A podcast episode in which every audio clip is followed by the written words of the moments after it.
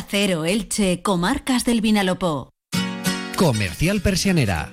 Puertas, tableros, parquets, cocinas y bricolaje. Más de uno. Onda Cero Elche, Comarcas del Vinalopó. David Alberola. Muy buenos días y un saludo desde Elche y las comarcas del Vinalopó en más de uno. Seguimos contándoles noticias. Ahora las más cercanas. Comenzamos. Apunte para la previsión meteorológica que nos acerca, como cada día, Jorge Miralles desde Tiempo Elche.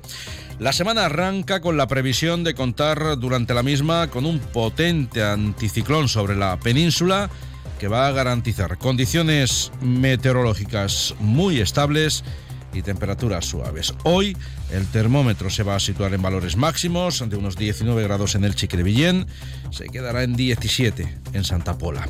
La de hoy va a ser una jornada bastante soleada, con paso de algunas nubes altas y viento flojo de poniente. Para los próximos días se mantendrán los cielos con predominio de sol, vientos flojos o en calma y ascenso claro de las temperaturas máximas. Más de uno. Onda Cero Elche, Comarcas del Vinalopó. El presidente de la Generalitat, Carlos Mazón, se reúne esta mañana con representantes de la Junta de Gobierno de la Junta Central de Usuarios del Júcar Vinalopó. El encuentro va a tener lugar en la sede de la entidad de regantes, que está en Aspe, y tras él se ha programado una visita al embalse regulador de El Toscar, que está en Monóvar. Las obras del postrasvase Júcar Vinalopó, pendientes de ejecutar, que son competencia del Gobierno valenciano, y el arreglo de la balsa de San Diego de Villena, que es tarea del Ministerio, son dos de los aspectos que los regantes quieren tratar en el encuentro con el presidente de la Generalitat. En estos momentos, el gobierno autonómico ha licitado por 9 millones de euros el primero de los tramos del post-trasvase Júcar Vinalopó. Ángel Urbina es el presidente de la Junta Central de Regantes eh, del Vinalopó Alacantí y Consorcio de Aguas de la Marina Baja. El objetivo de la Junta Central de Usuarios es solucionar el problema ambiental que tenemos en Alicante y en la Comunidad Valenciana, que es la grave sobreexplotación de los acuíferos. También, pues, plantear cómo va el vertido cero, que es el no tirar el agua al mar de los depuradores de Rincón de León, que va a beneficiar a, entidades desde Río Levante hasta la Huerta Alicante. Tal y como está regulado en el convenio de explotación del trasvase Júcar Vinalopó, la provincia va a recibir este año en torno a 5,3 hectómetros cúbicos de agua procedentes de la cuenca del Júcar. Con agua de ese trasvase Júcar Vinalopó se riegan 60.000 hectáreas de cultivo en la provincia y se consiguen recursos hídricos para el abastecimiento, es decir, para beber, eh, para agua de beber, para un millón y medio de ciudadanos. Les contamos también que los vecinos de la zona de Puertas Coloradas eh, han pedido al equipo de gobierno el adecentamiento del solar que hay junto al Instituto La Torreta en Elche y que se usa como aparcamiento. También la instalación de papeleras y bancos en los huertos que hay en el entorno del Hotel Milenio, entre ellos el huerto de la tía Casimira. Escuchando al presidente de la Asociación de Vecinos de esa zona. Hace cuatro años que pusieran cuatro bancos, que sea cada 300 metros un banco, pues si una persona mayor se quiere sentar, que se sienta en el suelo, que hay que levantar una oruga. Y unas papeleras, porque va mucha gente a pasear el perrito, por lo menos que tiene, que están todas las palmeras llenas de bolsas. ¿Dónde se han puesto? Me dijo el alcalde hace un mes y medio que sí que iban a hacerlo, pero no hacen nada.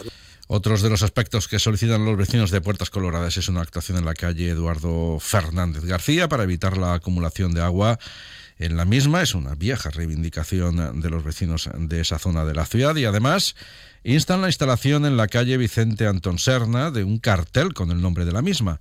La instalación en alguna parada de autobús del barrio de un panel que muestre el tiempo que resta para la llegada del siguiente autobús y la instalación de nuevos contenedores de basura y recogida selectiva de residuos. Hola, ¿estás ahí? Despierta. Este invierno practica en Cable World el Intel ahorro. Ahorra de verdad de manera inteligente. Tres meses gratis y tus gigas por dos. Sí, despierta. Tres primeros meses gratis y tus gigas por dos. Ven ya a Cable World. 8 y 25 minutos de la mañana, la ejecutiva del PSPB PSOE se va a reunir esta tarde para poner en marcha el proceso para la celebración del Congreso Extraordinario en el que se elegirá a su nuevo secretario o secretaria general que relevará a Chimo Puig. Esa ejecutiva de los socialistas valencianos llega tras dos aplazamientos de la misma y sin que se haya alcanzado un acuerdo sobre los posibles aspirantes a liderar el partido. Tres son los nombres que se barajan para ello y entre ellos está el del ilicitano Alejandro Soler, exalcalde de Elche y actual secretario general tanto del PSOE en la ciudad como de los socialistas en la provincia de Alicante. También han realizado movimientos para postularse como candidatos a la Secretaría General del PSOE en la comunidad Diana Morán, que actualmente es ministra de Ciencia, y Carlos Fernández Bielsa, secretario general de los socialistas en la provincia de Valencia. Ninguno de ellos ha dado el paso, al menos de momento, de oficializar su candidatura, pero todos han dialogado entre ellos para tratar de alcanzar un acuerdo para la presentación de una única candidatura que evitaría un Congreso extraordinario de confrontación, es decir, con varias candidaturas. El PSOE ha celebrado este pasado fin de semana en La Coruña su convención política nacional y durante ese conclave político se ha seguido negociando, si bien no se ha alcanzado ningún acuerdo. Ante ello todo sigue abierto antes de la ejecutiva del PSPB que está convocada para las seis de esta tarde. Destacar también que el Gran Teatro de Elche ha programado más de 40 espectáculos para los próximos cuatro meses. Entre ellos eh, destacan los conciertos de Ara Malikian o Diana Navarro, o las obras de teatro Corta el cable rojo, El traje o la colección de José Sacristán, también musicales como El fantasma de la ópera El tributo musical. Los humoristas El Monaguillo, Pedro Ruiz y Eugenia Alemania también se van a subir al escenario del Gran Teatro Ilicitano en las próximas semanas. Irene Ruiz es concejala de Cultura en el Che. Una programación muy potente, muy completa, dirigida a todos los públicos y sobre todo con nombres propios como Javier Gutiérrez, eh, Diana Navarro, eh, Ara Malikian, Mayumana, los musicales de Saturday Night y de Divas Experience. Eh, en general es una apuesta que, como digo, se supera temporada tras temporada.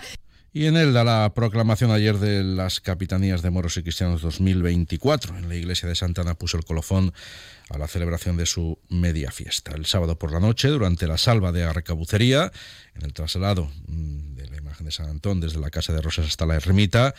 La explosión de un arcabuz dejó tres personas asistidas por los servicios sanitarios, de las que dos, dos mujeres fueron trasladadas al Hospital General de Elda.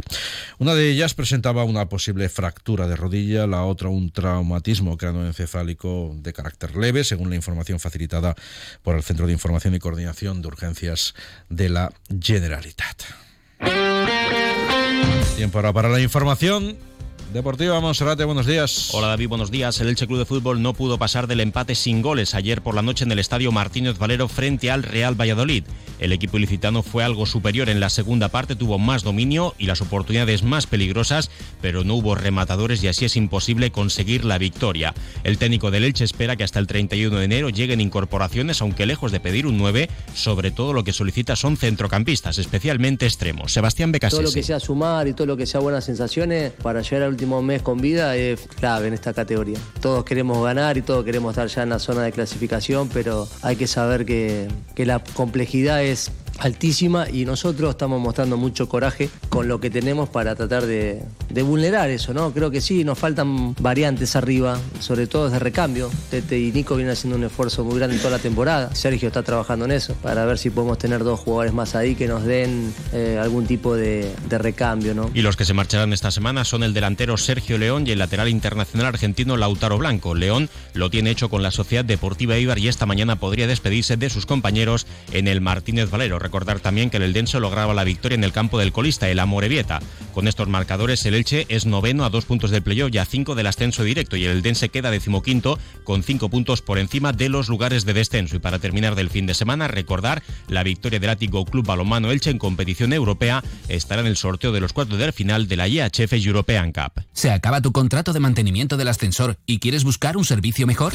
Llama a Ascensores Serki. Te daremos una solución a la medida de tus necesidades. En Ascensores Serki ponemos a tu disposición un equipo de profesionales rápido y eficaz. Llama ya al teléfono 965 42 23 76 o visita serki.es.